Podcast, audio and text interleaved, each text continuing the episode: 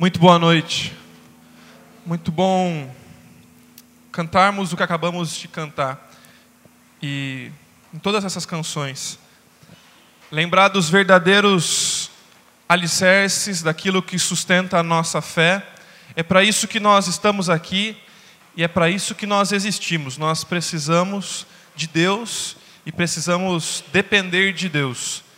Não, não se esqueça disso. Saiba que a sua vida não faz sentido, não fará sentido e não vai dar certo, ainda que esteja por um, algum período de tempo dando tudo, encaixando tudo certinho, mas sem a presença de Deus. Porque a gente foi feito para a glória de Deus, a gente foi feito para adorar esse nome que está acima de todo nome. O nome de Jesus é mais importante do que aquilo que eu penso, do que aquilo que eu sou, mais importante inclusive do que meus sonhos. É para isso que a gente está aqui hoje e para a gente ver isso na palavra de Deus, para que Ele nos transforme. Nós estamos no mês da família, a gente escolhe o mês de maio como um mês da família, e nós vamos então, durante esses próximos domingos, meditar em alguns aspectos da palavra de Deus em relação à nossa vida conjugal, em relação ao, ao lidar com os nossos filhos, ao convívio da casa e como nós precisamos não ser transformados pela mentalidade da sociedade, mas ser influenciados e transformados pela palavra de Deus. Lar docilar, quem edifica a sua casa? Se você tiver a sua Bíblia, quero pedir que você abra ela comigo, por favor, lá no Salmo 127. Salmo 127. Nós leremos juntos, e na sequência eu quero dar oportunidade para você orar nós fomos conduzidos em oração, mas precisamos orar por nossas vidas também, para que o Espírito Santo de Deus tenha liberdade e falar, a falar aos nossos corações. Salmo 127, leremos todo o salmo, peço que você me acompanhe, por favor.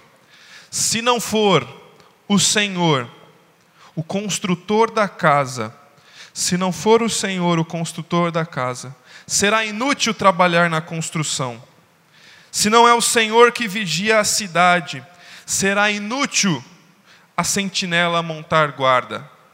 Será inútil levantar cedo e dormir tarde. Trabalhando arduamente por alimento. O Senhor concede o sono àqueles a quem ama. Os filhos são herança do Senhor, uma recompensa que Ele dá. Como flechas nas mãos do guerreiro, são os filhos nascidos na juventude. Como é feliz o homem cuja aljava está cheia deles. Não será humilhado quando enfrentar os seus inimigos no tribunal. Como disse anteriormente, nós cantamos, nós oramos junto com outras pessoas, mas eu quero te dar a oportunidade agora de falar exclusivamente com Deus, pedindo que Ele fale ao seu coração, que Ele te conduza a ter essa família e trabalhar por essa família que edifica a casa no Senhor. Vou dar alguns instantes para você orar, depois irei orar por todos nós nesse tempo aqui de palavra.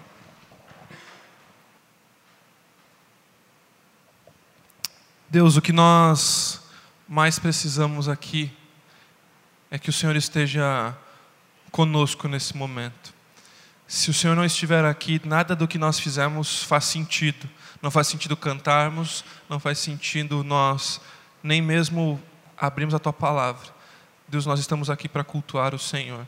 Que nada nem ninguém tome a atenção que é do Senhor nesse momento, muito menos eu. Que possamos ser conduzidos a ouvir a tua voz, ouvir a tua palavra e sairmos daqui mais dispostos e disponíveis nas tuas mãos para construirmos e caminharmos as nossas famílias para mais perto de ti. Deus me ajuda a não atrapalhar os meus irmãos aqui no entendimento da tua palavra. É o que eu te peço em nome de Cristo Jesus. Amém. Quero compartilhar com você que eu, pessoalmente, eu sou um grande admirador da, da engenharia. Ouso dizer que se Deus não tivesse me conduzido para o ministério pastoral, provavelmente eu investiria a minha vida para ser um engenheiro em alguma área da engenharia. Eu, eu acho muito interessante, como algumas coisas na área da engenharia são feitas e como elas precisam de muito planejamento para que as coisas se realizem. Pensa você, como pode uma barragem gigantesca ser construída para se tornar uma hidrelétrica que conduz energia para uma cidade ou para várias cidades e tem potencial para alimentar todo o nosso consumo de energia e ao mesmo tempo chega em uma pequena tomada lá na sua casa para carregar o seu celular, que hoje você quase não vive sem seu celular. Já pensou em tudo isso?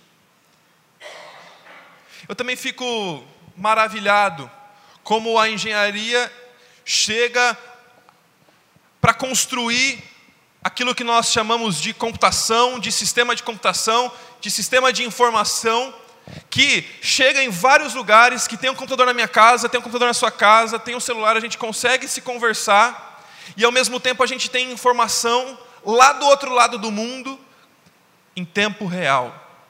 Basta acessar uma live. Não é fantástico? Como as pessoas conseguem planejar coisas e pensar em detalhes a esse ponto.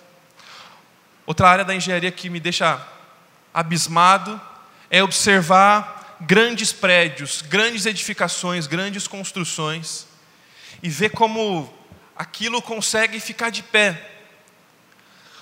Coisa pesada, concreto, mais concreto, aço, e aquilo fica, e os nossos olhos ficam admirados com tudo aquilo. Mas tem um, algo na engenharia que me chama muita atenção e que eu já tentei aprender, já tentei perguntar, mas não entra na minha cabeça.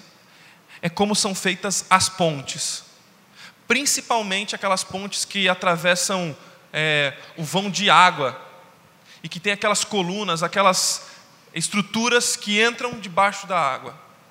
Eu fico imaginando como é que foi que o indivíduo, tantos anos atrás, conseguia colocar uma coluna, o concreto ali, o negócio ficava e não, não derretia o concreto ou não estragava aquilo.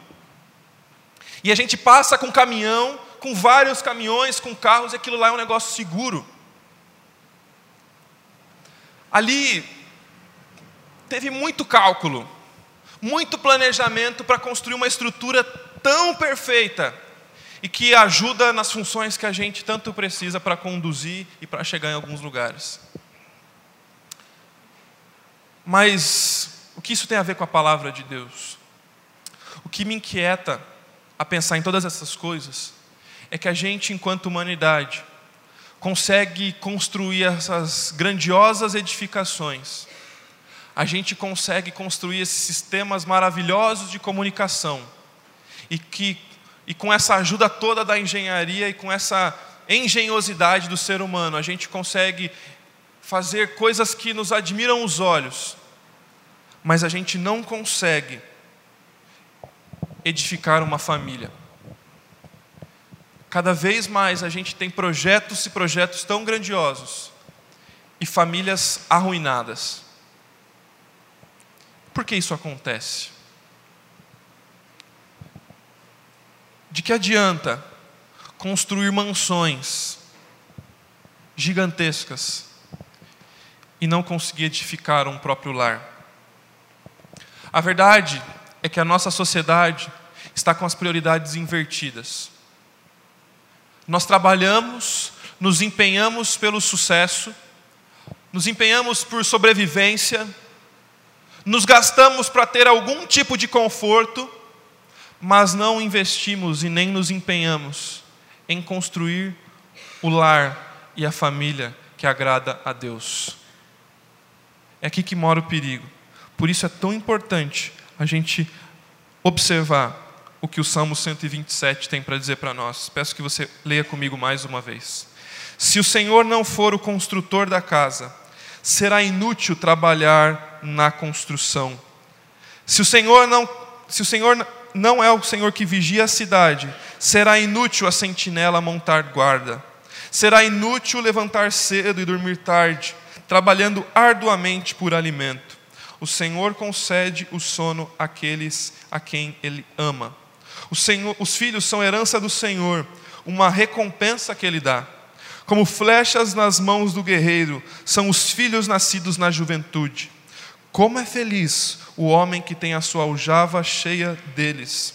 Não será humilhado quando enfrentar seus inimigos no tribunal. Os salmos, eles têm um aspecto muito interessante que eu preciso lembrar você. Os salmos eles foram feitos como música, como poesia. Em tempos onde a palavra de Deus não estava acessível como essa aqui impressa para nós, porque não havia uma maneira de imprimir, poucos eram os manuscritos, que as, os manuscritos que as pessoas tinham acesso a alguma informação da palavra de Deus. Em tempos onde a cultura era muito reduzida e pouca gente sabia ler, a maneira deles guardarem as informações e as verdades eternas eram memorizando as escrituras e principalmente memorizando as canções que ajudariam que as verdades fossem preservadas no coração. É interessante que este salmo, muito provavelmente escrito por Salomão, era um salmo chamado de salmo de peregrinação. O que acontece é que o povo de Israel tinha a responsabilidade de algumas vezes no ano ir celebrar algumas festas em Jerusalém. Pense você, para você celebrar uma festa ou adorar a Deus, você não podia fazer na sua casa, nem numa igreja próxima a você, mas precisava se deslocar para a capital. Precisava sair da sua cidade do conforto e ir para um outro lugar. Andando, no máximo com um animalzinho de pequeno porte. Nesse percurso, eles descansavam, paravam e aproveitavam para ir cantando essas verdades eternas. Por isso, esse salmo e alguns outros são salmos de peregrinação, que eles faziam isso para se lembrar as verdades de Deus, para irem guardando isso no coração enquanto caminhavam até Jerusalém para adorar o Senhor. É interessante que, por serem poesias, músicas, os salmos possuem muitas figuras, possuem ilustrações que tentam colocar para a gente as verdades de uma maneira muito mais simples. É por isso que os salmos parecem coisas tão humanas, tão do coração quando a gente lê, porque parece um sentimento que a gente está querendo escrever. E com essas ilustrações nós temos princípios muito importantes para a nossa conversa de hoje. É aqui que nós vamos estabelecer os alicerces da nossa família. Nós não podemos colocar os alicerces da nossa família num terreno que seja instável, mas precisamos estabelecer algumas estacas, algumas estruturas fixas, mas não fixas nas nossas informações, mas fixas no Senhor. E a primeira estaca que eu quero alicerçar aqui, que eu quero estabelecer com os irmãos, é a seguinte estaca: a família precisa depender exclusivamente do Senhor. A família precisa depender exclusivamente do Senhor. Olha comigo, por favor, versículos 1 e 2, que diz assim: Se não for o Senhor o construtor da casa, será inútil trabalhar na construção. Se não é o Senhor que vigia a cidade, será inútil a sentinela montar guarda. Será inútil levantar cedo e dormir tarde, trabalhando arduamente por alimento. O Senhor concede o sono àqueles a quem ama. Nesse pequeno trecho, de apenas dois versos, aparece três vezes uma mesma palavra. Uma palavra que não pode passar sem a sua atenção. A palavra inútil. Será inútil, será em vão, como aparece em outras versões. Essa palavra ela é fundamental para entendermos o que esse salmo quer dizer. Porque em vão significa vazio, significa sem sentido, frustrante e sem valor. Para o salmista, esses três exemplos que ele vai dar na sequência nos revelam que se alguém não depender do Senhor, se alguém não viver para o Senhor, se a sua família não estiver alicerçada e com a estaca cravada no Senhor, tudo isso é inútil, é em vão, é vazio. É como construir uma ponte num lugar que não tem alicerce. Certamente ela vai cair. E as figuras que ele usa irão nos ajudar a entender esse princípio tão importante. A primeira figura que ele usa é de uma construção inútil. Ele diz: Se não for o Senhor, o construtor da casa, será inútil trabalhar na construção. O Salomão, este homem, rei que está escrevendo aqui, era alguém experiente na construção civil. Tão experiente que ele foi o homem que Deus colocou e deu o privilégio de construir o templo, o templo de Salomão. Não aquele que está lá em São Paulo, mas o de verdade. E ele sabia como gerir uma construção. Ele aprendeu e, e sabia lidar com as pessoas e quais materiais precisava. Ele sabia o que ele estava falando sobre construção. É claro que esse texto aqui, em primeiro momento, fala sobre uma construção física, sobre como estabelecer alicerces, mas o que o texto está mostrando é que tanto a construção física, quanto estabelecer um lar, quanto qualquer outra coisa que você precisa e quer estabelecer, se Deus não estiver nessa conta, se Deus não for o construtor, se Deus não estiver no alicerce dessas coisas, será vazio, será inútil construir tudo isso. Você pode se empenhar em tentar construir uma família, em tentar edificar um lar, mas por mais trabalho árduo e pesado que você se esforce, você nunca vai ter sucesso se você não colocar o construtor, o construtor, no comando dessa obra. Não há melhor mestre de obra, não há melhor empreiteiro, não há melhor engenheiro para construir a casa, a igreja, a família do Senhor do que o nosso Deus. É inútil tentar construir qualquer coisa sem o auxílio do Senhor. É inútil, é vão, é vazio. Mas a outra ilustração que o salmista coloca é a ilustração do, da vigilância, da segurança. Se o Senhor não guardar a cidade, futilmente fica acordado, o guarda. As cidades nos tempos bíblicos, principalmente do Antigo Testamento, possuíam os sentinelas, os guardas. Que eram os sentinelas? Uma pessoa que ficava acordada, ou várias pessoas que ficavam acordadas durante a noite, num lugar mais alto na cidade, e ficava observando o que estava acontecendo na cidade e fora dela para proteger as pessoas que ali moravam. Se você se lembra um pouquinho da história de Neemias, de Esdras, isso também acontece. Tinha gente que ficava acordado na madrugada, ficava com uma, com uma arma para proteger dos perigos que podiam acarretar a cidade. Tinha lá o guarda, o sentinela. E essa era a maior prova de segurança, a maior tecnologia para a segurança da época. Hoje, nós temos métodos de segurança. Você contrata uma empresa que instala câmeras na sua casa, que instala câmeras no prédio ou no condomínio que você está, que coloca grade de ferro, que coloca estruturas como uma cerca elétrica, coloca o alarme que você digita. Tudo isso para tentar preservar a nossa segurança. Você contrata o seguro, você se preocupa com a sua família a ponto de não andar com eles em alguns lugares meio inseguros da cidade em algum horário. Você fecha os vidros, você, em algumas oportunidades, se preocupa com os seus filhos quando ele está saindo à noite e muitos pais nem conseguem dormir enquanto o filho não chega em casa.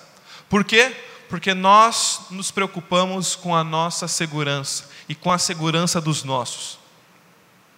O que o texto bíblico está dizendo é que, por mais atento que nós fiquemos por mais preocupados com a nossa segurança, por mais sentinelas que nós coloquemos ao nosso redor, ao nosso redor, se Deus não estiver guardando a cidade, se Deus não estiver guardando a sua vida, se Deus não estiver guardando a sua família, tudo isso é em vão, é inútil. Não há esforço humano capaz de garantir a segurança que Deus pode garantir. É isso que o texto está dizendo. Será inútil se o Senhor não estiver como vigia da cidade. Será inútil a sentinela montar guarda. Por mais firme e estável que esteja a segurança, se Deus não estiver cuidando da sua vida e da sua família, se Deus não estiver como o alicerce firme para a sua família, tudo vai ser em vão. Porque Deus tanto é o construtor da nossa casa, quanto ele é o segurança das nossas famílias e da nossa vida. Mas o texto ainda vai dizer que há uma terceira figura que ilustra a vida que não se alicerça em Deus, que é a figura do trabalho inútil. Será inútil levantar cedo e dormir tarde, trabalhando arduamente por alimento. O Senhor concede o sono àqueles a quem Ele ama. A figura que ele mostra aqui, na linguagem hebraica que é original, ela é muito ampla e muito interessante, porque se trata da pessoa que acorda mais cedo do que os outros e vai dormir mais tarde ou vai sair mais tarde do trabalho do que os outros. Na cultura que, que foi escrito esse texto, o que era comum era a agricultura, o pastoreio, viver do campo. Então as pessoas cultivavam a terra e era de praxe todo mundo acordar num horário muito parecido, quando o sol nascia e no final da tarde já começava a parar de trabalhar e ir para casa, ainda quando tinha sol. O que ele está dizendo é que essas pessoas que tentam trabalhar inutilmente decidem acordar mais cedo para cultivar mais a terra, para trabalhar mais, para se esforçar mais e ficam até mais tarde para tentar se esforçar mais, para que supra e que tenha mais alimento e para que tenha um pouco mais de sustento e quem sabe até mais conforto. A demonstração aqui do salmista é de alguém que tenta se esforçar para dar aquilo e para ter aquilo que julga necessário e para ter um pouco mais. Mas a demonstração clara que aparece aqui é que todo esforço para obter mais que não seja alicerçado e estabelecido na dependência de Deus é um esforço inútil, é um esforço vão, é um esforço vazio.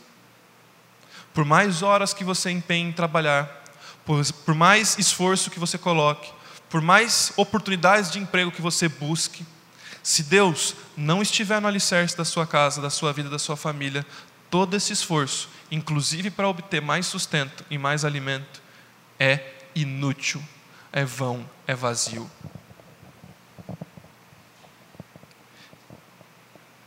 Aqui temos um outro detalhe importante que o texto coloca. Até mesmo o sono, até mesmo o descanso, até mesmo a paz são com concedidos por Deus para aqueles que dependem e descansam na vontade do Senhor, para construir, para guardar, para zelar e para trabalhar. Até o próprio Deus vai conceder para nós o descanso e a paz nesse sentido. Essas três ilustrações mostram que um relacionamento com Deus que é de fato profundo, obediente à palavra, vai ser o nosso guia, o nosso condutor, que vai definir o nosso, a nossa boa saúde mental, a nossa boa saúde emocional, a nossa vida espiritual, para que qualquer decisão, qualquer área da nossa vida possa estar alicerçada de maneira firme e fiel ao Senhor. Como diz um grande pregador, Warren Wisby, um grande teólogo, ele diz assim: quer estejamos construindo edifícios com tijolos, argamassa e aço, quer construindo vidas, famílias e igrejas com a verdade e amor, não podemos ser bem-sucedidos sem a ajuda do Senhor Jesus, porque o próprio Jesus disse: sem mim nada podeis fazer. Deixa eu te fazer uma pergunta, para tentar te ajudar a aplicar isso que eu estou te mostrando aqui. Você já teve a experiência de não conseguir dormir por ficar preocupado com algo? Ou acordar meio no meio da noite se preocupando com alguma coisa que você precisa resolver. Deixa eu dizer uma coisa para você. Espero que você veja que essa não é a minha opinião, mas é da palavra de Deus. Porque eu já fiquei acordado à noite. Eu já tive dificuldade de dormir. Já acordei pensando em algumas coisas que eu precisava e tentava resolver e não encontrava solução. Olha o que a palavra vai dizer. Tudo isso é inútil. É inútil trabalhar penosamente, é inútil viver como um louco para conseguir o pão, se Deus não for com você. Deixa eu te continuar perguntando algumas coisas para você. Esse seu trabalho, todo o esforço, é para quem? O resultado desse esforço e dessa preocupação será para quem? se você nem consegue dormir, se o trabalho e os bens são os deuses da sua vida, o que o texto está dizendo é que enquanto a gente se preocupa, aquele que confia em Deus é o próprio Senhor que vai conceder o sono e vai prover o que é necessário para mim e para a sua vida. O texto não está dizendo e apoiando o preguiçoso, tá bom? Se você está pensando, nossa, que bom, agora eu vou ficar em casa, vou levantar os pés, contratar Netflix e ficar assistindo a noite toda. O texto não está dizendo isso.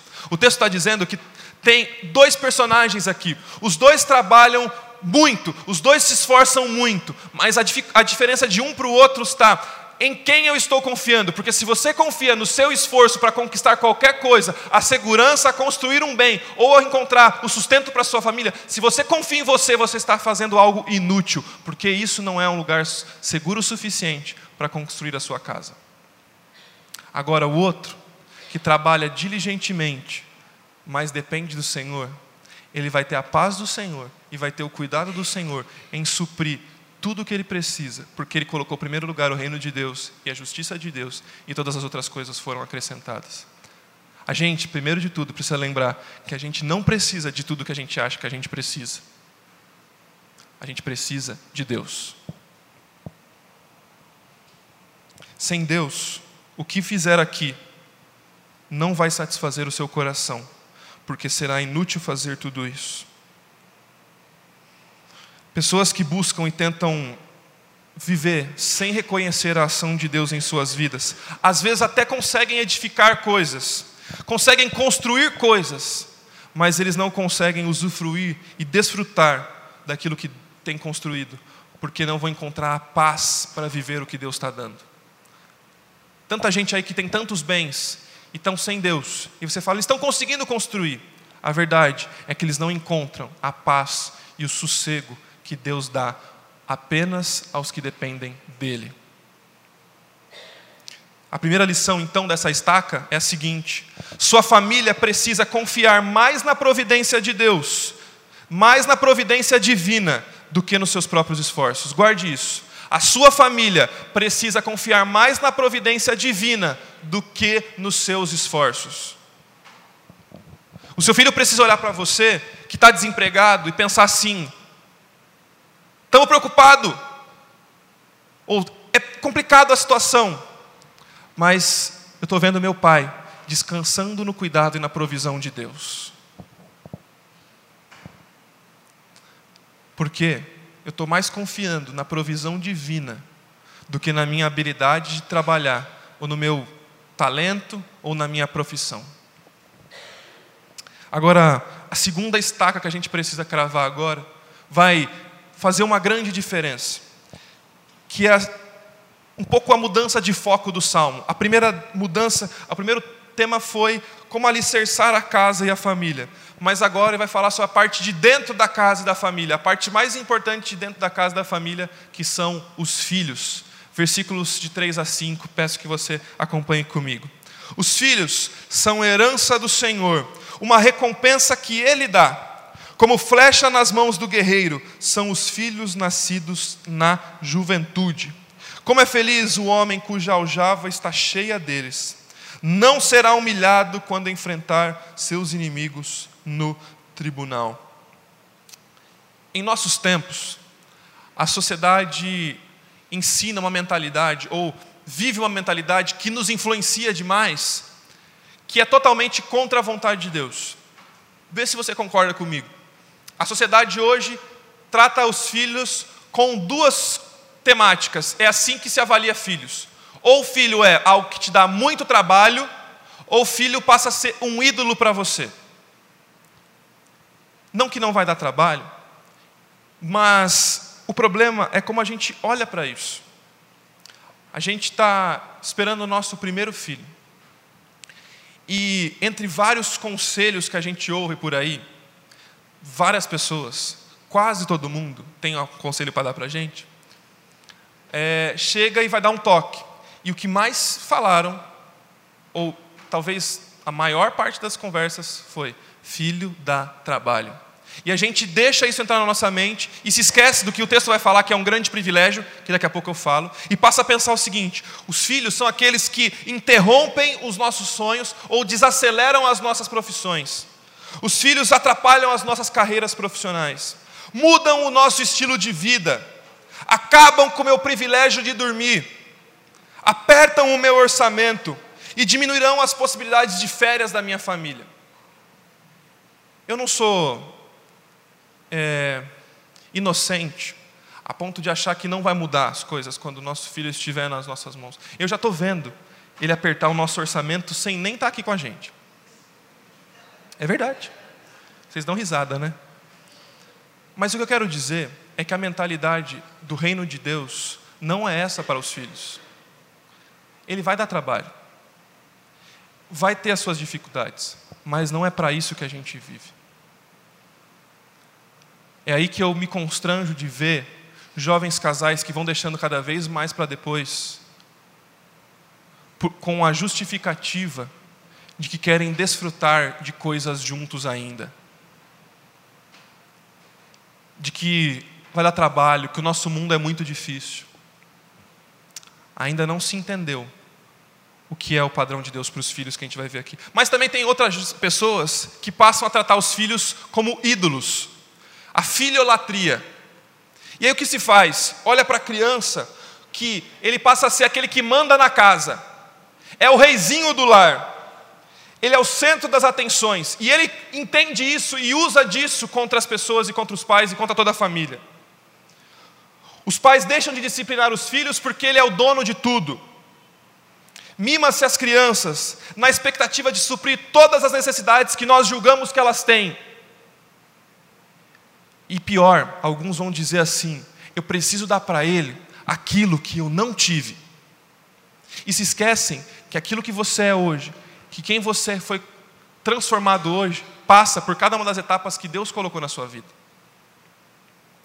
Ensinamos consumismo para os nossos filhos. Por isso a gente precisa ouvir não os conselhos invertidos da sociedade, mas os conselhos de Deus. Quem são os filhos para a palavra de Deus? segundo os versículos 3, 4 e 5. Os filhos são herança, os filhos são recompensa e os filhos são flechas dadas pelo Senhor. A palavra hebraica para herança poderia ser traduzida também por propriedade ou posse. É um jogo de palavras aqui que mostra que ao mesmo tempo o filho é de posse do Senhor, quanto é uma posse que vem do Senhor para nós. Olha que interessante, o seu filho é do Senhor, e Ele concede o seu filho para que você administre esta, esse presente, esse tesouro que Ele está te dando. Antes do seu filho ser seu filho, ele é propriedade do Senhor, que Ele compartilha conosco para viver. Se você olhar para o seu filho com os olhos de que o Senhor é o dono dele, você vai parar de querer lidar com ele como se ele fosse tudo para você ou no sentido de que é, se Deus quiser algo dele, eu não vou permitir, qualquer coisa do tipo. Nenhum filho, até mesmo aqueles que não foram planejados, foge do controle divino. Porque o filho é do Senhor e ele compartilha este filho com cada um dos pais que aqui estão presentes. A gente precisa entender, filho, do jeito que Deus fala sobre filho. Mas a outra palavra que o texto vai colocar é dizer, versículo 3, é uma recompensa que ele dá. Essa palavra recompensa também poderia ser traduzida como salário ou pagamento, ou tesouro. Não o tesouro lá da dona Florinda que você assistia no seriado, mas o filho é um tesouro, um presente que Deus dá como prova do amor dele para conosco. Quando a criança nasce, você precisa pensar que essa criança é um presente de Deus para você. É um presente de Deus para você conduzi-lo nos caminhos do Senhor. É prova do amor de Deus. Cada criança que nasce é prova do amor de Deus se manifestando ainda pela humanidade. Que Deus ainda tem planos para nós enquanto humanidade, que Deus ainda não acabou com tudo.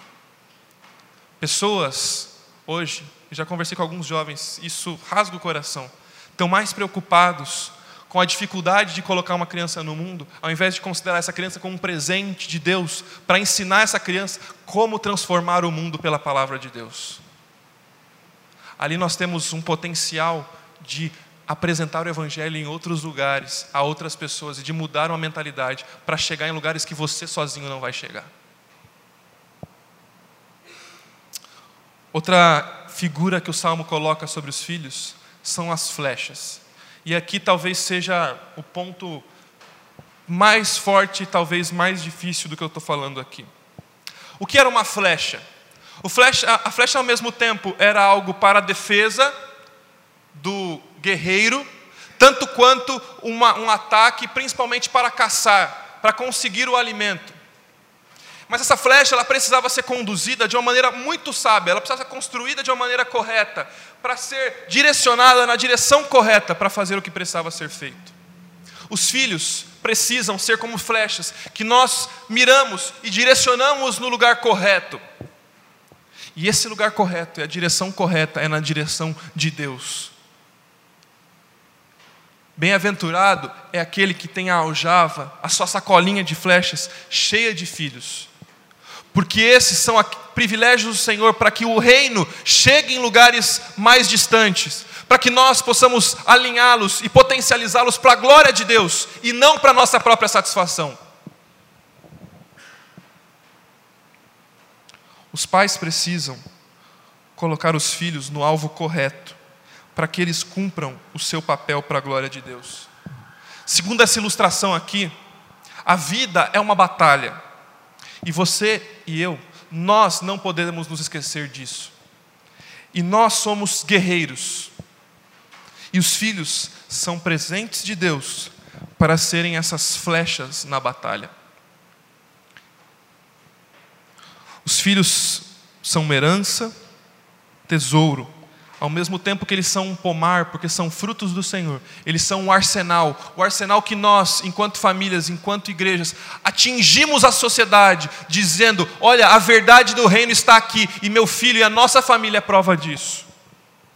Para que eles lutem, e para que nós lutemos com ainda mais força, contra as mentiras e contra o mal, com a verdade e contra o amor, e com o amor do Senhor.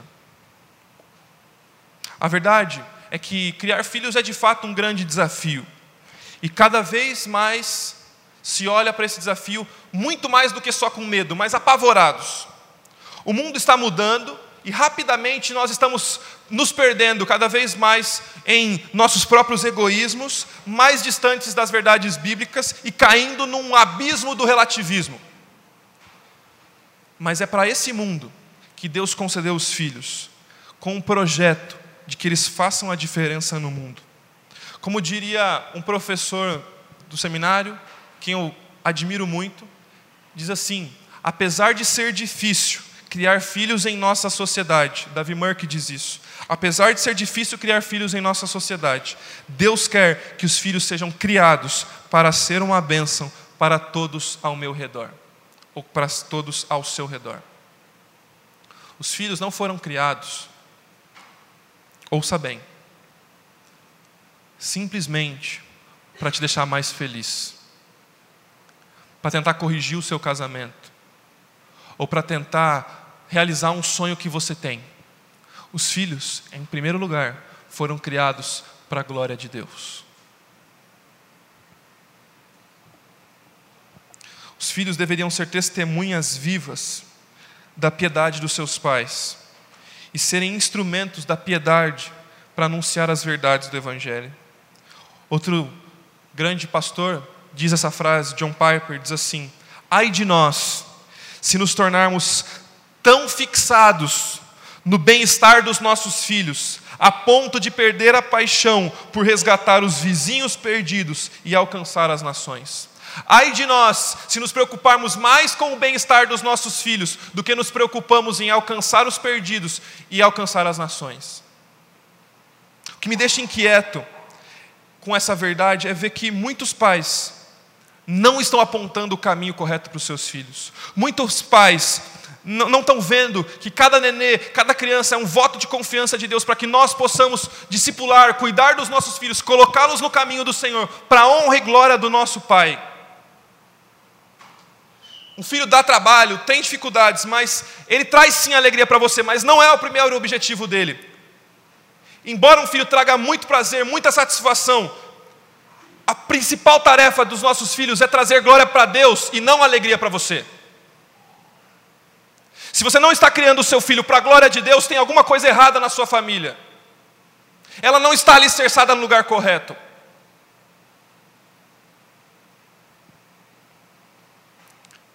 Mais importante do que se preocupar com a proteção, com o sustento, com construir algo, preocupe-se em que a sua família glorifique a Deus e aponte para o Senhor. Porque os filhos serão prova da piedade e da fidelidade dos seus pais a Deus, e testemunharão isso diante da cidade, é o que o texto está dizendo aqui. Ou, infelizmente, não farão isso.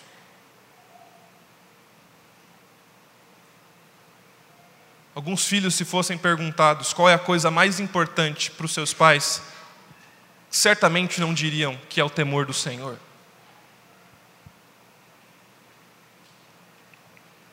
Se você não se lembrar de tudo que eu disse aqui, lembre-se pelo menos dessa próxima frase. O alicerce seguro da família é investir na dependência de Deus. Essas palavras foram pensadas para se encaixar aqui, porque estabelecer o alicerce é algo que a gente precisa investir, é algo que carece das nossas energias, do nosso trabalho. Quem preserva, quem sustenta, quem mantém o seu povo é Deus. E nossa família precisa estar em total dependência dele. O alvo principal da minha vida precisa ser buscar o reino de Deus e a sua justiça, e o resto vai ser acrescentado de acordo com a vontade de Deus. A Bíblia não diz para você se matar com tantas coisas, se Deus e o relacionamento com o Senhor não for a sua prioridade. Pense nisso hoje, agora, não deixe para depois. A parte fundamental de ser um pai é se preocupar no discipulado dos seus filhos, em conduzi-lo para perto de Deus, em você parar de noite para orar com ele, em você falar da palavra com ele, e não só gastar energia para sustentá-lo. A postura dos pais deveria ser nada mais, nada menos do que se submeter ao nosso comandante, ao nosso general do exército, porque nós somos guerreiros e apontamos os nossos filhos como flechas que apontam para a graça do Senhor, para a glória de Deus. Quero dar algumas sugestões para você aplicar o que a gente está conversando aqui. Demonstre e viva na dependência de Deus. Você está mais preocupado em investir na sua vida espiritual e na vida espiritual da sua família do que preocupado em investir em qualquer outra área da sua vida. Seja ativo no discipulado dos seus filhos. E aqui uma frase que me incomodou durante a semana e eu quero muito dizer para você. Cobre dos seus filhos. Se esforce com seus filhos na mesma intensidade que você cobra notas e bom comportamento para que ele esteja fazendo a vida devocional dele e para que ele esteja buscando se relacionar com Deus. Infelizmente, alguns pais já me procuraram, mais preocupados com o trabalho que o filho está dando na escola e com a desobediência dentro de casa, do que com a vida relacionada deles com Deus. É claro que as coisas de escola são importantes, mas se a vida com Deus estiver no caminho correto, eu tenho convicção de que essa criança, adolescente, esse jovem, vai aprender que ele precisa ser excelente e caminhar nas outras áreas também.